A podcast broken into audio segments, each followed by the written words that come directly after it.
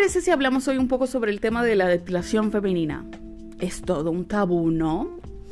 Soy Larisa Roble y estás en mi podcast Hablando con Lari. Y lo primero que te pregunto es, ¿te afeitas en todas las partes? ¿Todos los días o bueno, siempre que necesario haces el mantenimiento? ¿Y si es algo necesario de verdad? ¿Es una elección personal? O una presión social, pero a lo que voy es, hacerlo es una presión social o es una elección personal, pero no hacerlo no podría ser también una presión social. A ver, me explico. Cuando me empecé a afeitar las piernas, más que nada las axilas, después también un poco el bigote, me lo sacaba con cera. El bigote sí me lo sacaba con cera, pero para, para afeitar las, piernas y la axila siempre con láminas, con gilete, ¿no? Y, para tanto siempre me cortaba, por accidente obviamente, eh, siempre me cortaba porque no lo sabía hacer bien, pero me molestaba mucho porque me, me buleaban en la escuela, o sea, no es que me estaba molestando porque justamente en aquel momento eh, tenía poco pelo, eran finitos, no sé. Ni siquiera me, había planteado si me gustaban o no, simplemente estaba viviendo mi vida nomás, yendo a la escuela, poniendo mis shorts y, y de repente me empiezan a bullear, ay, que esa tiene pelos y no sé qué. Y automáticamente me voy a afeitar sin reflexionar sobre eso, sin reflexionar críticamente sobre eso, porque es lo que generalmente los adolescentes hacen, ¿no?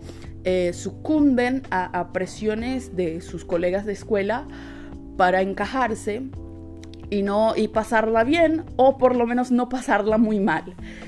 Este, entonces fue lo que hice. Llegué a mi casa, eh, agarré el agilete que, que había ahí y me pasé las láminas, tuki tuki, y después toda cortada, mostré mis piernas a mi mamá. Mi mamá, no, es porque no es así, que se hace, que no sé qué. Pero no sé, yo tengo una mano demasiado pesada, algo así, qué sé yo. Eh, el tema es que me estaba lastimando para no ser boleada, ¿sí? Eh, no, es, no es lo mismo que la autoflagelación ¿no? que hacen algunas personas que tienen eh, depresión o algunos otros temas psicológicos. Eh, se cortan, se autoflagelan para, bueno, no es, no es la misma situación, ¿ok? Quiero dejarte claro que no estoy haciendo una comparación, pero sí era otro tipo de autoflagelación una autoflagelación que no era intencional, digamos así, pero que sí era, era para encajarme, para que, para que yo no sufriera los bullying que me hacían. Y las axilas igual, las axilas, con las axilas me pasaba lo mismo.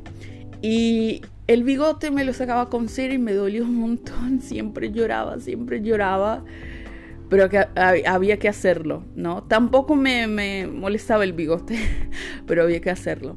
Entonces, claramente, para mí, en mi experiencia personal, Larisa Roble, este, la depilación no fue exactamente una, una, sí fue una elección personal, pero que provino de esa presión de los colegas de escuela, pelotudos, pero después, más grande, después de la escuela y todo, cuando, em, cuando empecé a entender algunas cosas sobre feminismo y todas las reflexiones que había ahí en ese medio, todas las ramas también, todas las distintas perspectivas que había ahí adentro, yo vi que algunas eh, feministas usaban la no depilación como una, un gesto de protesta, más o menos, o de resistencia, por así decir, como para provocar, no, si la sociedad me impone que, que me debo depilar, entonces no me voy a depilar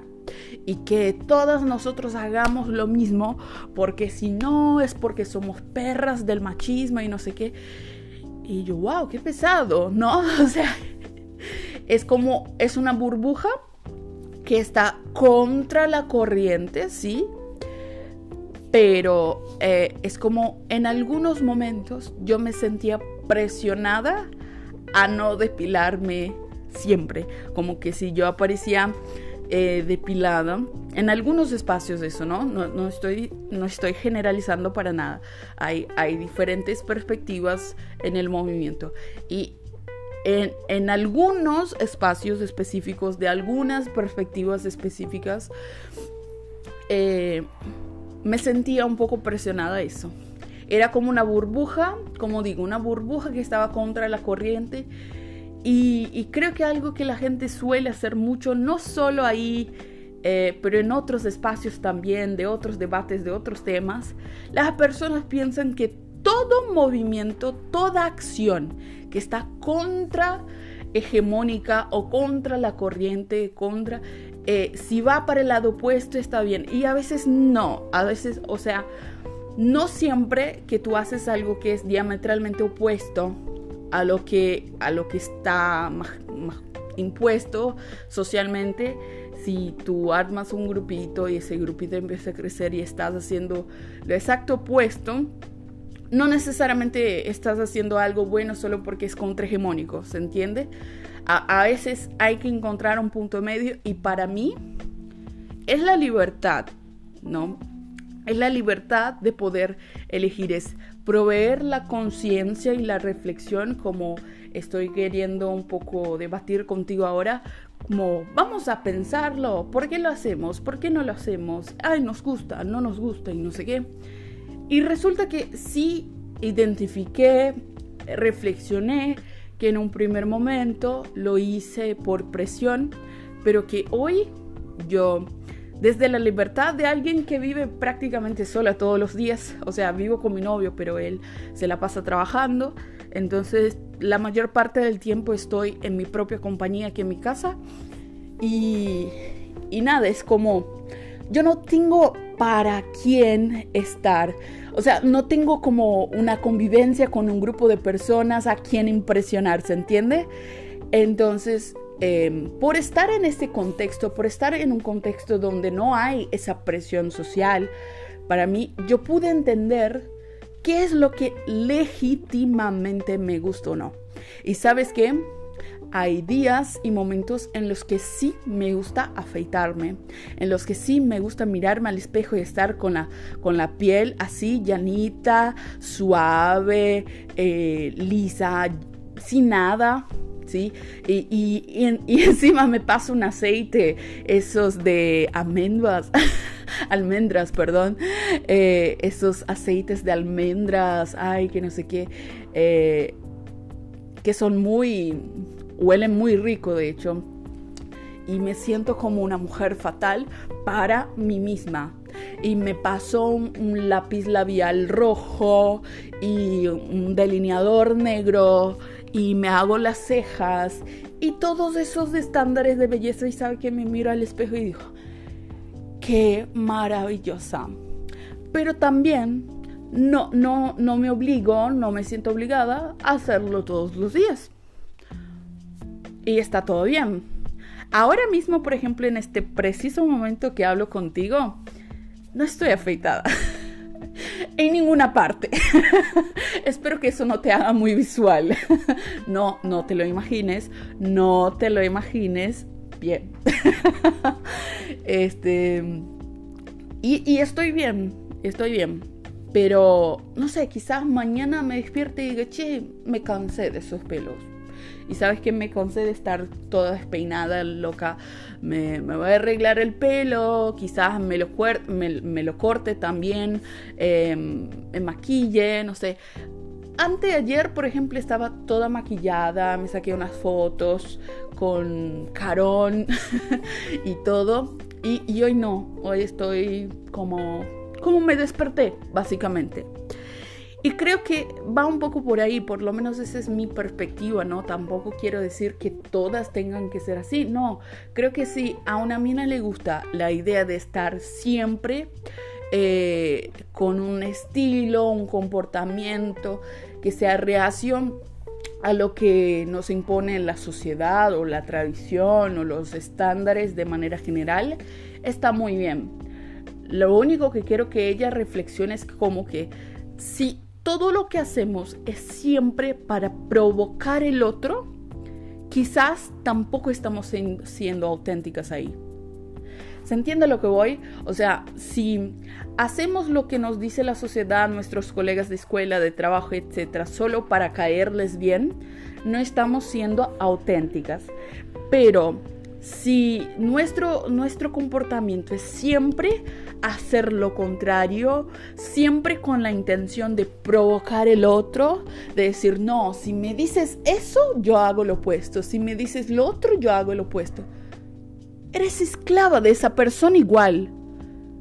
Si lo que tú eliges hacer siempre va en base a la otra persona, sea hacer lo que ella te diga, sea hacer lo opuesto de lo que te diga, eres esclavo igual de esa persona. A eso voy. Entonces, desde esa perspectiva de que yo no soy lo que me dicen las otras personas, pero yo tampoco soy el exacto opuesto de lo que me digan las personas. Soy simplemente lo que soy, con los elementos que me gusten y los que no me gusten, y los que me quiera poner a veces y, por otras veces me los saco. No, no me siento obligada a depilarme y no me siento obligada a no depilarme también. Y lo haré cuando se me dé las ganas y que si me venga una a decir no porque estás a favor del... No, perdón, no te la banco. Y si me viene a decir no porque no estás limpia y no sé qué, tiene que ver la sociedad con la depilación. Si fuera así, nadie se casaría con hombres llenos de pelos, pero todo lo contrario, ¿no? Porque es todo un símbolo de masculinidad y no sé qué chota. No, entonces, esa es un poco la reflexión que quiero traer. Y estoy usando el tema de la depilación pero esto se puede aportar también para otras cuestiones, las que sean, las que más te tocan en tu vida personal. Ponte a pensar en qué cosas ya hiciste en reacción a lo que otra persona te dijo que deberías ser, hacer, vestir, comer. Y si realmente fuiste auténtica en tu reacción si hiciste exactamente lo que la persona te pedía o, si, o, si, o si, hiciste, perdón, a veces me pasa. sí, volvemos, volvemos. Ponte a pensar si en, en, otros momentos, con otras situaciones, momentos en, en los que una persona, sea un familiar, un novio, una novia, un amigo, una amiga, un padre, no sé, quien sea, te dijo, haz esto, come aquello, compórtate así. O sea, si por tu comportamiento, por tu estilo, por tus hábitos, la persona te dijo que debería ser así sin una gran justificación, ¿no? Solo porque deberías encajarte en el estándar. Entonces, si hiciste exactamente lo que la persona te dijo solo para encajarte, ¿realmente fuiste auténtica en esa decisión? Y si llegaste a hacer justo la cosa opuesta para provocar a esa persona, ¿fuiste auténtica? Entonces se trata para mí de elegir lo que realmente uno quiere.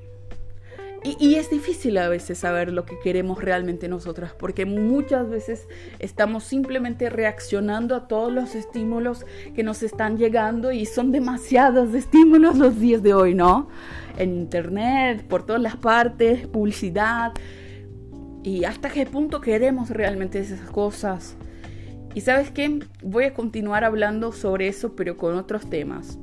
Creo que el próximo audio, creo, no es una promesa creo que el próximo audio va a ser sobre viajes. Porque yo me pongo a pensar, por ejemplo, hasta qué punto me gustan tanto los viajes y hasta qué punto estoy siendo influenciada por otras personas. Y quiero compartir contigo cuáles son los elementos que me permiten llegar a una conclusión. Porque para mí, para mí, para mí, Larisa Roble, lo más importante del fin y al cabo, la... siempre que voy a hacer una frase linda, chocante, impactante, me falla. Pero aquí es sin cortes, entonces vamos otra vez.